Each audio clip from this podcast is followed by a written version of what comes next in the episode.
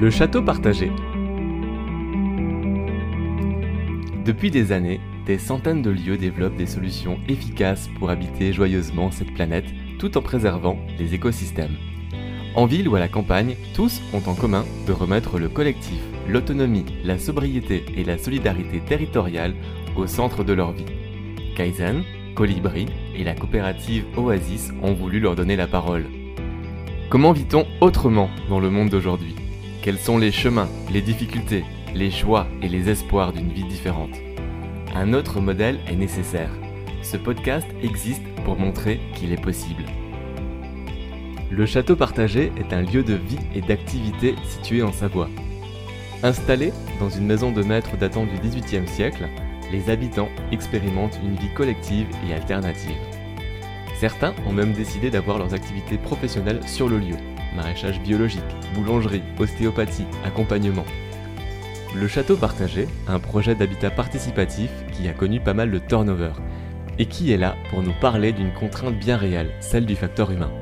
Avec Thomas, l'un des fondateurs, nous parlerons dans cette émission de la création du projet, de l'évolution au fil des années, du processus d'inclusion et de la constitution de la charte. Thomas nous rappelle quelques pièges à éviter pour bien vivre ensemble. Eh ben, on va bientôt tout savoir. Donc peut-être on va commencer par euh, poser la dimension visuelle. Donc euh, Thomas, avec moi Thomas, nous sommes au château partagé, euh, assis quelque part sous deux arbres, trois arbres, avec une vue complètement incroyable. Mais vas-y, fais-nous voyager. Où sommes-nous? Recrée un petit peu cette dimension là de ce qui se passe tout autour de nous. Eh ben, on est devant un paysage magnifique. On est aux portes de la Savoie, donc c'est l'avant-pays savoyard, sous un tilleul et un érablier. Et on voit toute la chartreuse devant nous qui s'illumine avec euh, la combe de Grenoble, on voit le Vercors, on voit voilà, toute la chaîne de chartreuse. Derrière nous, il y a un gros bâtiment de 1000 mètres carrés habitable, avec qui fourmille un peu d'activité, euh, de vie à 18 personnes qui habitent là. Et voilà, alors ce, lieu derrière nous, euh, quelle est l'idée, quel est le projet, son origine? Je crois qu'il faut déjà revenir quelques années en arrière, peut-être une dizaine d'années en arrière. Eh bien, en effet, on a fêté les 10 ans en août 2019, donc ça fait plus de 10 ans maintenant, qu'un petit groupe d'habitants, six familles, se sont donné cette idée d'habiter ensemble.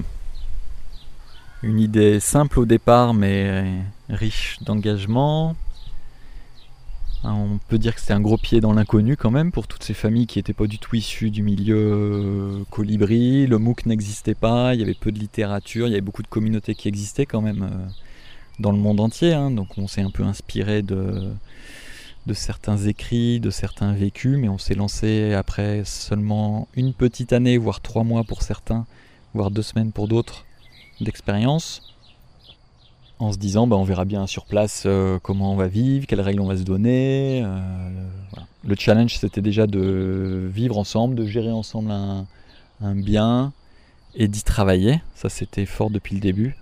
Donc d'y travailler sur le lieu. Voilà. Alors pas collectivement, mais de monter des activités économiques pour pas faire des lieux dortoirs. On voulait être euh, intégré dans notre territoire, on voulait faire partie intégrante, on voulait vivre avec les voisins, on voulait être impliqué dans la vie social, économique, euh, politique du territoire. Et après dix ans, je pense, il y a eu quelques échecs, mais au moins ce volet-là été bien rempli.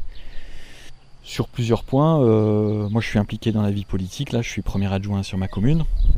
On a quatre activités économiques sur le lieu, on est 18 habitants, on fait des soirées culturelles, des animations, euh, et puis on est un peu, on le disait en aparté, mais on est un lieu reconnu, connu, on vient nous voir, donc euh, c'est vrai qu'on fait partie du paysage. Donc c'est un peu une satisfaction de se dire, euh, au début on est regardé comme des comme une secte. Il y a eu le mot secte au début. Et en fait aujourd'hui, voilà, ils voient qu'on est encore là, qu'on travaille, qu'on est avec eux, qu'on n'est pas parti. Est-ce que tu peux revenir sur l'origine du collectif? Pourquoi avoir voulu euh, vous réunir et vivre ensemble? Alors, je pense que chacun aura des raisons différentes. Hein. Là, je vais donner la mienne, Thomas. Moi, je me voyais pas vivre tout seul, parce que j'y vois beaucoup d'inconvénients. Euh, des inconvénients très simples. Euh, tu veux partir en vacances, euh, ton potager il est à l'abandon. t'oublies d'éteindre la lumière chez toi, voilà.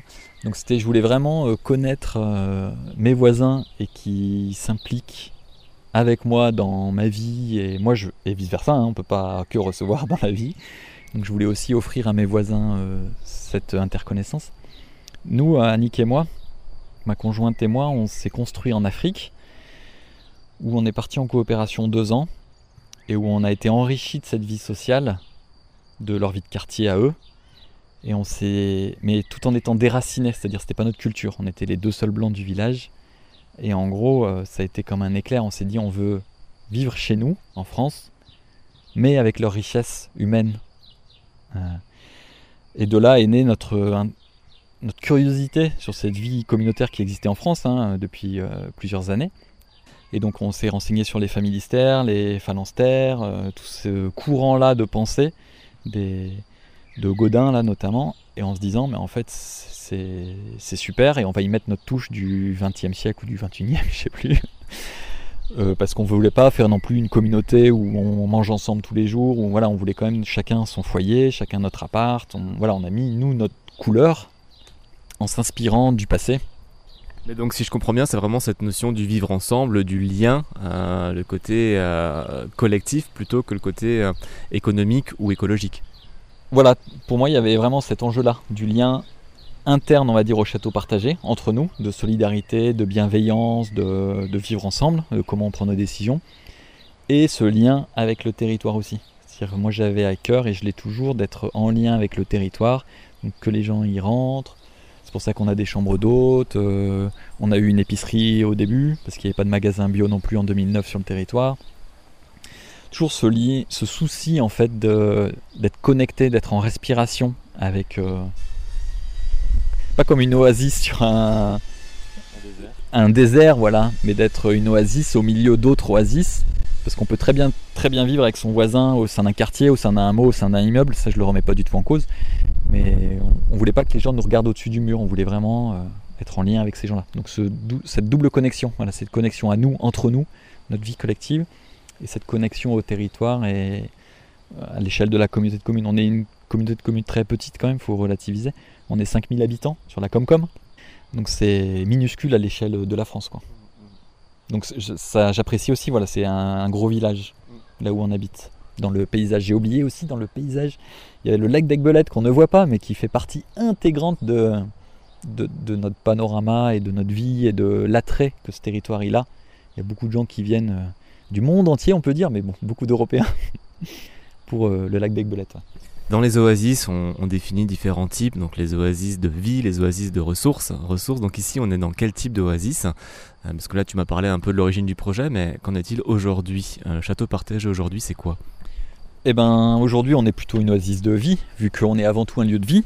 Euh, on essaye de le répéter tant qu'on peut, et, parce que le château partagé est beaucoup connu pour ses activités.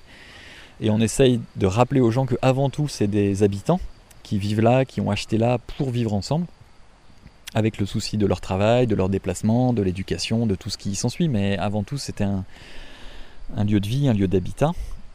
Et donc on n'est pas estampillé lieu de ressources, mais voilà, plutôt lieu de vie. Et aujourd'hui, donc on est 18, donc 6 familles, 4 foyers avec chacun 2 enfants et 2 foyers célibataires. Donc euh, ça fait 18 personnes, plus beaucoup d'animaux, des chats, des chiens, des chèvres, des poules, des brebis, des juments qui essayons de cohabiter. On essaye de vivre ensemble, c'est pas facile, c'est sûr.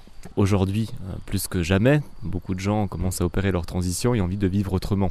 Et cette notion du, collectif, d'éco-hameau, d'éco-lieu, traverse la tête de beaucoup de monde. Et quand on commence un petit peu à se mettre sur ce chemin-là, très vite, un avertissement apparaît, c'est le PFH, le putain de facteur humain. Donc euh, ça c'est bien, toi, force de cette expérience de 10 années, tu peux peut-être nous parler des erreurs à ne pas faire quand on veut se lancer dans ce genre d'expérience collective. Mmh, oui. beaucoup, d'erreurs à ne pas faire, mais bon, que, que, tout le monde fera. Enfin, comme un enfant qui apprend à marcher, je veux dire, tu vas pas dire à un bébé qui vient de naître, euh, fais gaffe, euh, évite de tomber, quoi. Enfin, il va tomber, et parce qu'il a besoin de tomber pour apprendre à marcher. Enfin, après, bon, c'est sûr qu'il y a des règles pour éviter de se faire mal en tombant.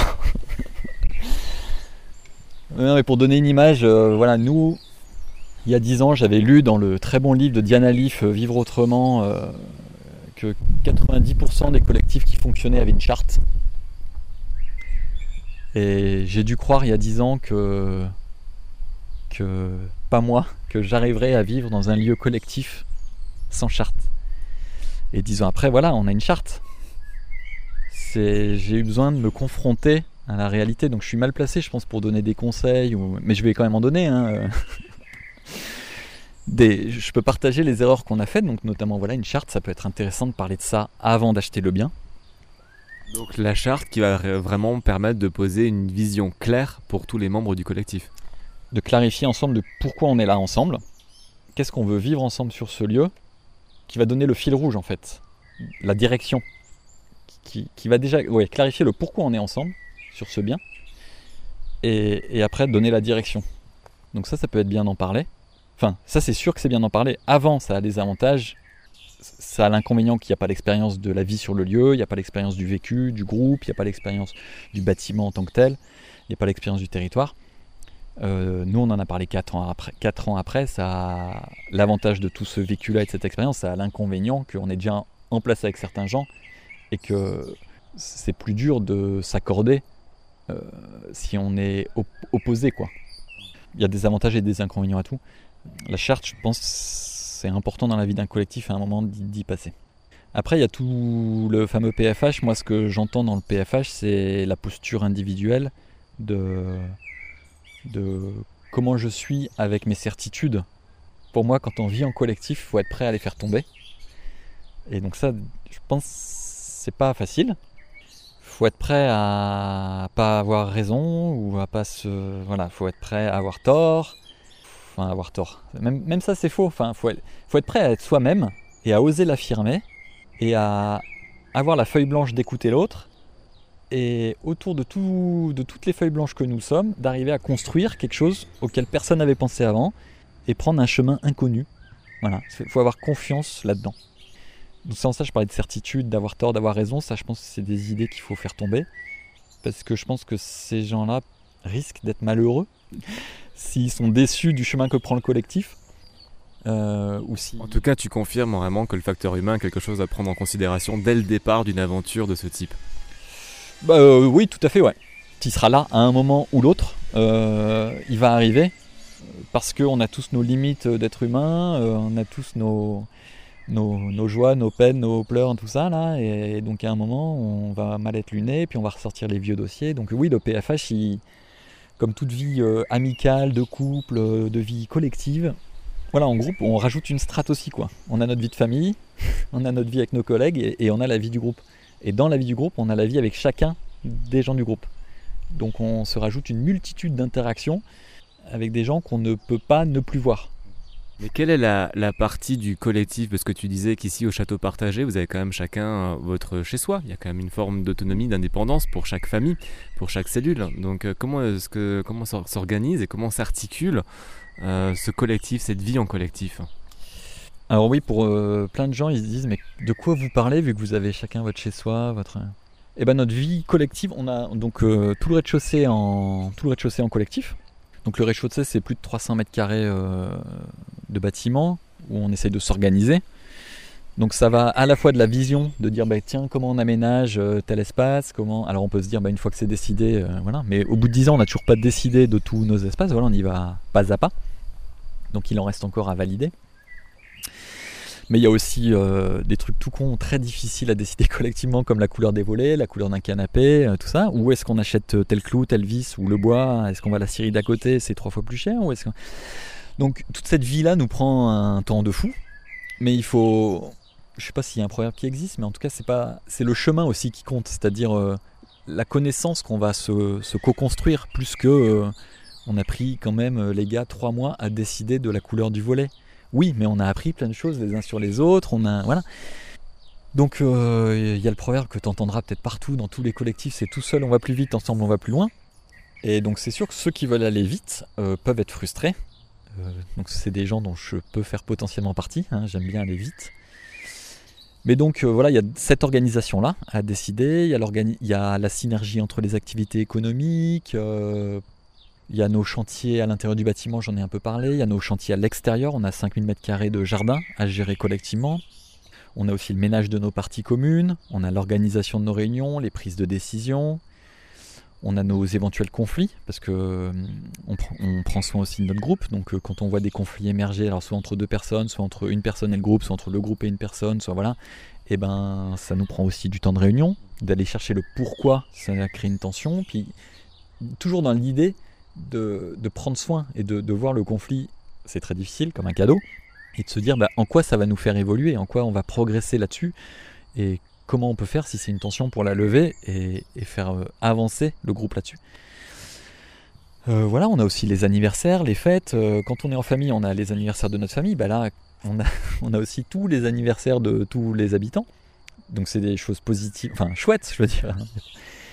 Bon, tout est chouette, hein, ce que je veux dire, c'est juste que toute cette vie-là nous amène à des temps d'organisation, de vie ensemble, parce qu'on est ensemble pour passer du temps ensemble aussi et aussi pour passer du temps dans notre famille. Je suis peut-être pas très clair, mais voilà, on rajoute en fait tout ça. Et concrètement, moi, ça me rajoute. Donc, on a notre réunion hebdomadaire en grand cercle, donc avec tous les habitants. Là, c'est le cercle que vous avez vu enfin. Là, euh, c'est notre mardi après-midi euh, en ce moment où on est, on essaye d'être tous. Après, on a découpé le château en camembert sur euh, tous les thèmes que je viens d'aborder euh, intérieur, extérieur, lien humain, euh, administration SCI, j'en ai pas parlé, mais il y a aussi toute la partie juridique, lien avec le comptable, lien avec le greffe du tribunal, loyer, paiement des factures, tout ça. Donc, on a un groupe dédié. Et donc, ces sous-groupes-là, on a environ une réunion par mois, environ.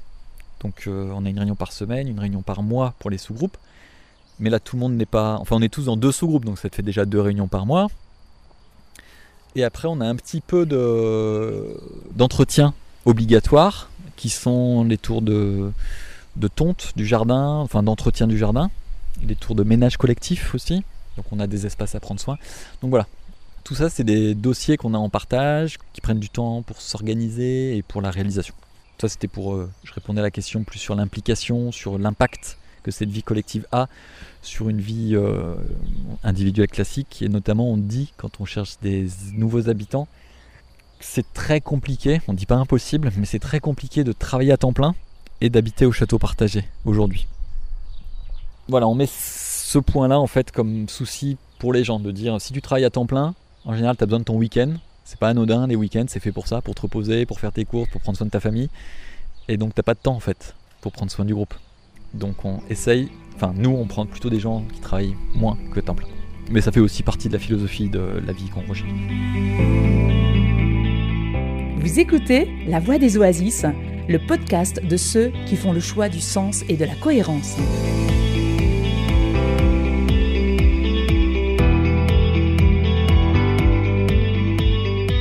Ici au château partagé, donc on a acheté en SCI il y a 10 ans donc on est tous copropriétaires, on a tous des parts dans la SCI et on a monté une association pour, on va dire, gérer la vie du lieu, donc les activités culturelles, associatives. Euh, et l'activité chambre d'hôte, elle est aussi gérée par cette association-là. Donc la théorie, c'est qu'on essaye d'être tous dans l'association. On cherche encore, après 10 ans, le bon fonctionnement de cette association. On est toujours en, en balbutiement. Mais l'association, elle est majoritaire au capital de la SCI aujourd'hui. Et les activités économiques du lieu, aujourd'hui, sauf l'activité chambre d'hôte, l'activité de séjour, ils ont tous leur, euh, leur propre euh, statut juridique. Moi, je suis boulanger sur le lieu, je suis dans une euh, société coopérative d'intérêt collectif, donc c'est un statut juridique propre.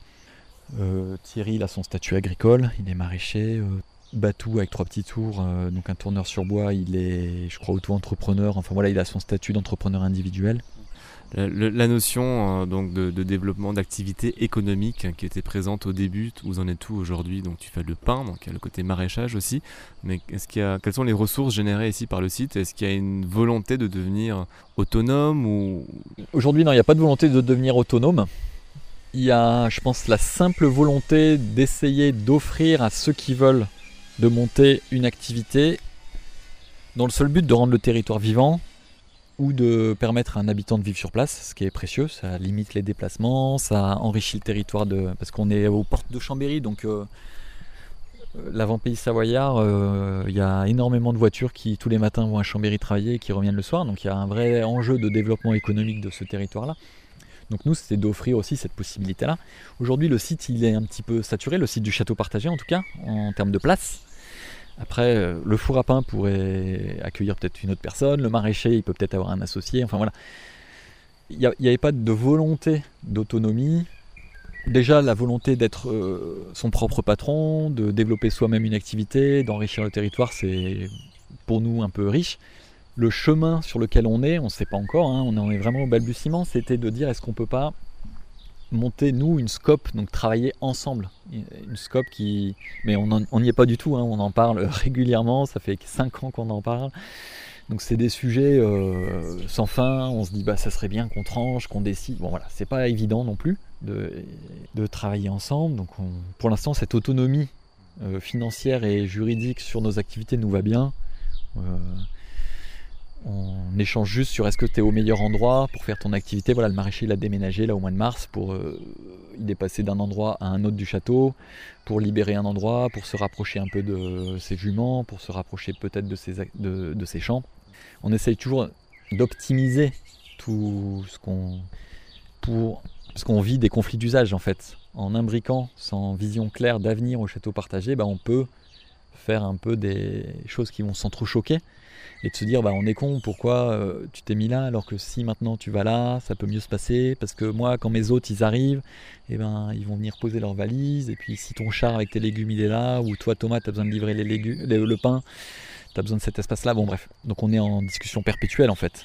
Et je reviens un peu sur le PFH c'est-à-dire il faut arriver à un petit lâcher prise et d'être prêt à remettre en cause des choses qui ont été validées surtout pour les anciens comme moi qui sont là depuis le début où l'équipe elle a changé, c'est d'arriver à accepter de rediscuter de, sujets qui ont été déjà validés trois fois et d'être au clair là-dessus et d'être ok avec le fait d'en rediscuter et d'être prêt à, ce que les règles changent.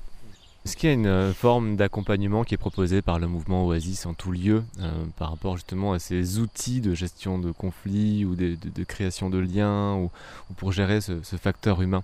Est-ce qu'il y a un accompagnement possible aujourd'hui en France quand on, quand on se lance dans ce genre de projet participatif? Est-ce qu'on peut être euh, aidé Est-ce qu'on peut être mmh. épaulé Est-ce qu'on peut être suivi, accompagné? Bah oui, bien sûr, ouais. Après, je, le mets en lumière avec ce que moi j'ai vécu, c'est-à-dire j'étais peut-être pas en mesure avant d'acheter d'être aidé, mais aujourd'hui il y a plein de... Quand, je dis que j'étais pas en mesure, je vais clarifier, c'est juste que des fois on, a nos œillères et puis l'univers nous dit des choses et puis on veut pas les entendre.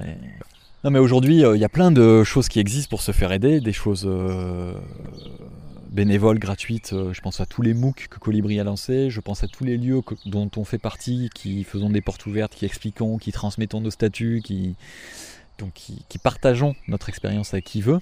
Bon, avec le bémol de notre temps disponible et de notre bénévolat, voilà, des fois on essaye de le valoriser aussi, parce que c'est du vrai temps précieux pour ces collectifs-là.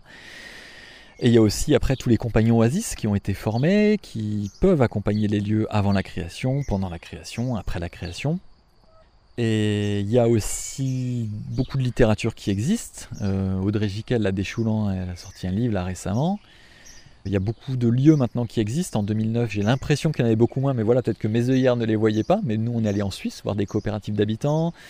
Mais j'ai l'impression qu'il y en avait en France, en tout cas, on n'est pas allé en visiter avec lesquels on avait des accroches. Le mouvement Colibri a, soutenu le lancement de la démarche de la coopérative Oasis, qui en fait euh, part de l'épargne citoyenne prête à des lieux comme nous, prête à taux zéro en échange d'un accompagnement. C'est pour ça que j'en parle à la réponse à ta question. C'est que je trouve que c'est tout le bénéfice par rapport à une banque. C'est-à-dire aujourd'hui, une banque, elle va nous prêter des sous. Alors déjà, à nous, ils vont pas nous prêter des sous parce qu'on est atypique. Euh, ils vont pas pouvoir faire une hypothèque sur le bâtiment. Euh, ça va pas leur plaire euh, de récupérer des parts d'une SCI, voilà, ils vont pas avoir des murs en fait. Donc déjà les banques elles vont pas nous prêter et en plus quand elles prêtent, on les voit jamais pendant la durée du prêt bancaire. Tandis que la coopérative Oasis, elle va nous prêter des sous et en fait au lieu de mettre des taux d'intérêt, elle va nous, nous accompagner et donc faire payer cet accompagnement qui, qui équivaut à des taux d'intérêt. Mais euh, elle va se rémunérer sur cet accompagnement-là. Et donc, elle, ça la garantit de suivre le projet, de venir aux assemblées générales, de prendre soin de ce lieu auquel elle a prêté des sous, parce qu'on a tous intérêt à prendre soin les uns des autres pour euh, maintenir le système équilibré. Et elle peut en plus nous accompagner sur de la gouvernance, sur de la gestion de conflits, voilà, sur des choses qu'une banque elle est absolument incapable de, faire aujourd'hui. Donc il y a tous ces accompagnements-là aujourd'hui qui existent dans le microcosme des habitats groupés euh, en France. Euh, tu me parlais de la charte, tu, peux, tu la connais par cœur? Tu pourrais me la, me la réciter dans le micro? Alors je connais notre raison d'être. Je vais avoir un bémol. Au château partagé, on a trois, on a eu dans notre histoire trois raisons d'être et aujourd'hui, là en 2020, on est encore en train de la remettre en cause. Pour, parce que chaque année on la re-questionne, chaque année on se réengage, chaque année on reparle entre nous de est-ce que ça nous parle, est-ce qu'on voilà. Donc euh, la dernière, l'actuelle, là c'est vivre un lieu, vivre collectivement un lieu destiné à l'accueil. Et on est en train de la remettre en cause. On est en train de se dire est-ce qu'elle nous parle encore, euh, ses moyens, euh, bon voilà. Et donc ça c'est notre raison d'être. on s'est dit c'était important qu'il y ait le mot accueil, c'est important de montrer que c'est un lieu qui accueille pour que ceux qui viennent en fait ils aient conscience que le portail est ouvert, qu'il y a des gens qui passent, qu'il y a de l'accueil de groupe, il y a des chambres d'hôtes, il y a des, il y a des touristes, il y a des voilà. C'est pas anodin d'habiter sur un lieu comme ça. On est chez nous, mais il y a des espaces qui sont aux autres c'est après comment on gère aussi l'espace privé, public, enfin on n'est pas public non plus. Et après notre raison d'être, elle est déclinée en charte et en vision, mission, stratégie, tous ces trucs-là, là, que là je peux pas te réciter, ça fait deux pages, c'est pas énorme, mais on a essayé de clarifier qu'est-ce que ça voulait dire derrière cette phrase. Comment on rénove le château, comment on prend nos décisions, euh, comment on se parle entre nous, en gros notre manière de fonctionner, euh, bienveillance, euh, souveraineté, à réviser ou on ira réviser ensemble après. Et comment ça se passe euh, pour les départs et les arrivées? Parce que j'imagine qu'en 10 ans, il y a eu un turnover aussi, des gens qui sont partis et d'autres qui ont choisi de, venir. Est-ce qu'il y a des critères de sélection et est-ce qu'il y a des critères de départ? Alors oui, oui aux deux questions. Euh, on va commencer par quoi? On va commencer par comment arriver. Parce qu'avant d'en sortir, il faut essayer d'arriver. Alors au château, on a eu beaucoup aussi. on a beaucoup écrit au château partagé on a mis beaucoup de règles et puis après on, déblaye après. C'est comme les carottes qu'on désherbe, qu'on éclaircit. Comment on arrive? Eh bien alors on arrive en répondant à une petite annonce. Parce que comme on est au complet, pour arriver, il faut qu'il y ait un départ. C'est-à-dire il faut, il faut que les habitants en place y cherchent. Et donc ce qui est en place aujourd'hui, c'est en trois temps.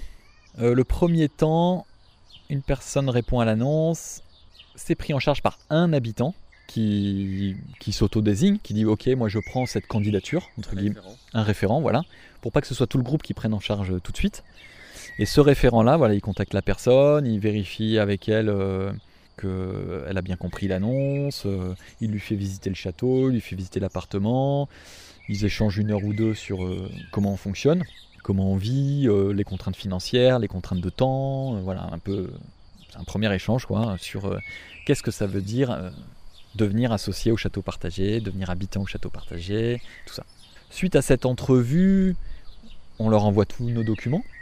Moi j'aime bien l'envoyer après la première visite parce que si on l'envoie avant ça peut les assommer parce qu'il y a quand même une quinzaine de documents entre notre charte, notre raison d'être, notre cadre de liberté, euh, les conventions, les statuts de la SCI, les statuts de l'assaut, enfin voilà. Donc on, a on lui envoie tout ça, on lui dit bah prends le temps de décanter tout ce que tu as vu, tout ce qu'on a échangé, n'hésite pas à me poser des questions si tu en as des nouvelles qui émergent après, lis tout ça et reviens vers moi euh, dès que c'est clair, dès que tu veux plus, dès que voilà.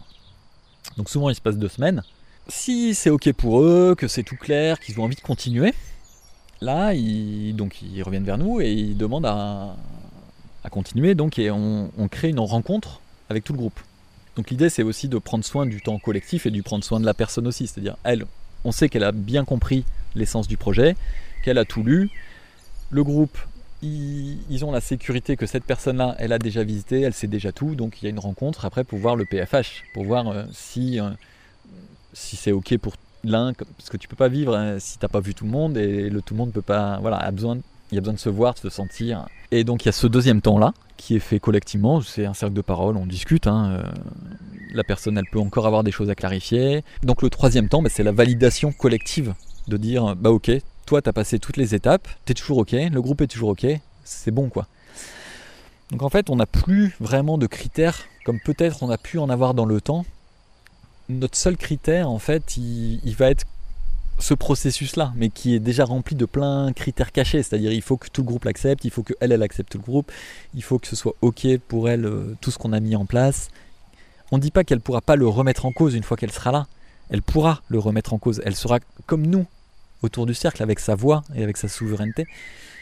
Mais il faut qu'elle accepte de s'inscrire dans ce chemin-là et, dans ce qui est déjà en place. Voilà, pour pas, elle pourra pas dès le lendemain tout faire tomber, quoi. Il y a un peu un respect des anciens à avoir. Euh, bah, tu as quand même envie d'en parler, donc pose-le. Comment est-ce qu'on sort d'ici? Fâché? La question, mais oui, souvent on en sort fâché. Je trouve que c'est dommage. C'est dommage d'en partir fâché. On n'arrive pas à avoir des départs. Enfin, si on en a eu, je pense, dans le temps. Si on a eu quelques départs euh, sereins, mais c'est pas facile. Euh, comment on en part? Ben, En fait, euh, comme on est locataire, on, peut, on donne sa dédite. En fait, il y a deux choses pour partir. Il y a à la fois il y a sa vie d'habitant et sa vie d'associé. Donc ta vie d'habitant, tu donnes ta dédite et trois mois après, tu peux être parti. C'est dire, ben voilà, moi je veux plus occuper cet appartement-là dans trois mois, je m'en vais, je me débrouille. Ok, ça c'est facile. Et ta vie d'associé, euh, on aime bien que l'associé sortant, il fasse une proposition. On fonctionne comme ça, nous, ici. C'est-à-dire que c'est celui qui est moteur, celui qui est en vie, celui qui est, qui amène sa proposition au grand cercle, où il explique ses conditions, de dire bah, moi j'aimerais partir, soit pour telle telle telle raison, ou ça ça peut être dans un second temps, mais en tout cas j'aimerais partir, je vais partir comme ça, je vais payer mon loyer jusque là, je prends plus mon tour de ménage, j'en ai trop marre, ou je vais plus venir aux réunions. Euh, il, voilà, il explique tous les points de notre vie, euh, comment lui il compte les vivre dans cette période de transition jusqu'à ce qu'il soit plus associé. Et après, nous, on délibère dans notre grand cercle pour accepter ou refuser. Enfin voilà, on fait notre tour euh, d'objection classique pour faire évoluer la proposition pour qu'elle aille à tout le monde, dont la personne qui part, hein, évidemment. Et puis après, ben voilà, le processus s'enclenche. Et après, il y a tout le processus aussi administratif, où en assemblée générale classique de SCI, on délibère sur la sortie de notre associé, on lui rembourse sa part, et on s'est donné un, délai de deux ans maximum pour lui rembourser euh, les fonds qu'ils avaient mis dans le projet Château Partagé. Et ces deux ans-là nous servent en fait à enclencher le processus pour trouver des gens. Deux ans, ça peut être long. Alors tout le monde se dit que c'est le maximum. Hein. On essaye de trouver la personne avant. C'est-à-dire si on trouve très rapidement quelqu'un, ça prend jamais moins de six mois. Hein, de toute façon, entre la publicité, le processus, les visites, la rencontre et le temps que la personne elle donne sa dédite pour venir là, voilà, c'est jamais moins de six mois. Et pour peu, j'ai oublié de le dire d'ailleurs, dans la période d'intégration, mais il y a une période une fois que la personne elle vient vivre sur le lieu, il y a une période d'essai entre guillemets de six mois qui sert pour elle comme pour nous, c'est-à-dire on lui, elle s'engage pas euh, financièrement à devenir associée de la SCI, elle s'engage à vivre et à payer son loyer, hein, mais elle s'engage euh, voilà à venir vivre avec nous, mais elle se trouve un parrain ou une marraine sur le lieu et pendant ces six mois-là, en fait, elle est un peu en transition. Donc on fait un point avec elle au bout d'un mois, au bout de trois mois, au bout de six mois. Et au bout de six mois, si l'image qu'elle s'en faisait ou voilà, ça lui plaît toujours et vice versa, si le groupe euh, ça le fait, et ben au bout de six mois, elle s'engage véritablement dans le projet. Et donc ce processus d'intégration est un peu long. Et pour permettre à la personne de rentrer en douceur dans notre collectif, on est obligé, enfin on est obligé. Aujourd'hui, on a mis cette règle, en tout cas, de tu peux pas récupérer tous tes fonds tout de suite. Et donc on s'est donné deux ans maximum pour que la personne qui part récupère tous ses fonds. Très important aussi dans le PFH de toujours clarifier, clarifier, clarifier. J'en ai pas parlé, mais ça, ça fait partie du PFH, c'est-à-dire que pour moi, le, un truc primordial, voire essentiel, c'est vrai que je sais pas pourquoi je n'en ai pas parlé, mais c'est de clarifier. C'est-à-dire que dans notre culture, dans notre, on s'imagine tout de suite je te parle du bon potager, tout de suite, toi, tu as une image d'un potager dans ta tête, et moi, j'en ai une autre. Et on n'est pas d'accord sur euh, la vision qu'on s'en fait. Donc, on a besoin d'en parler. Et pareil, c'est du vécu hein, pour moi. Voilà, je, me suis imaginé euh, pendant 10 ans au château, non, 5 ans au château partagé, un potager de 50 mètres carrés quand on parlait potager. La personne en face de moi, elle imaginait un potager de 2000 mètres carrés. Donc, c'est pas les mêmes enjeux. Et il n'y a rien derrière le mot potager. Donc, je vous laisse imaginer derrière le mot solidarité, derrière le mot bienveillance, derrière le mot coopération, ce que les gens ils peuvent s'imaginer quoi derrière le mot argent, derrière le mot propriété. Il y a tellement de mots sur lesquels il faut clarifier que ça peut te déprimer plein de gens de venir habiter en collectif. Quoi.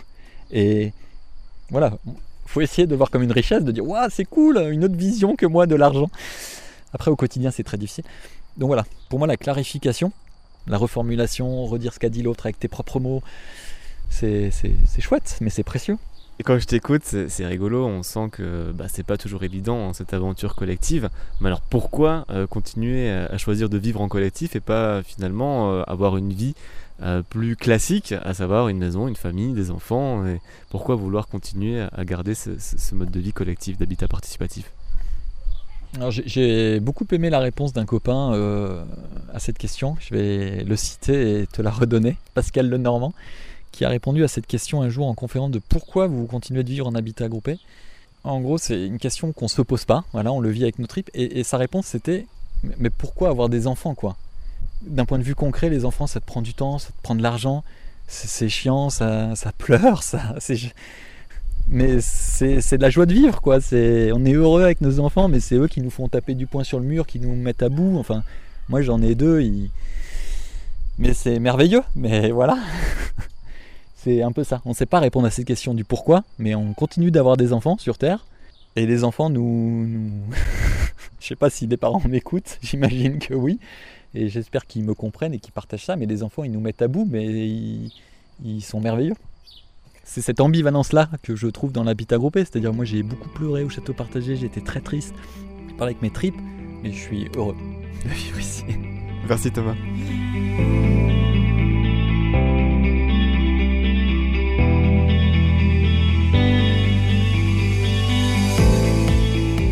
La voix des oasis au château partagé, c'était Thomas, l'un des fondateurs de cet habitat participatif dans les Alpes.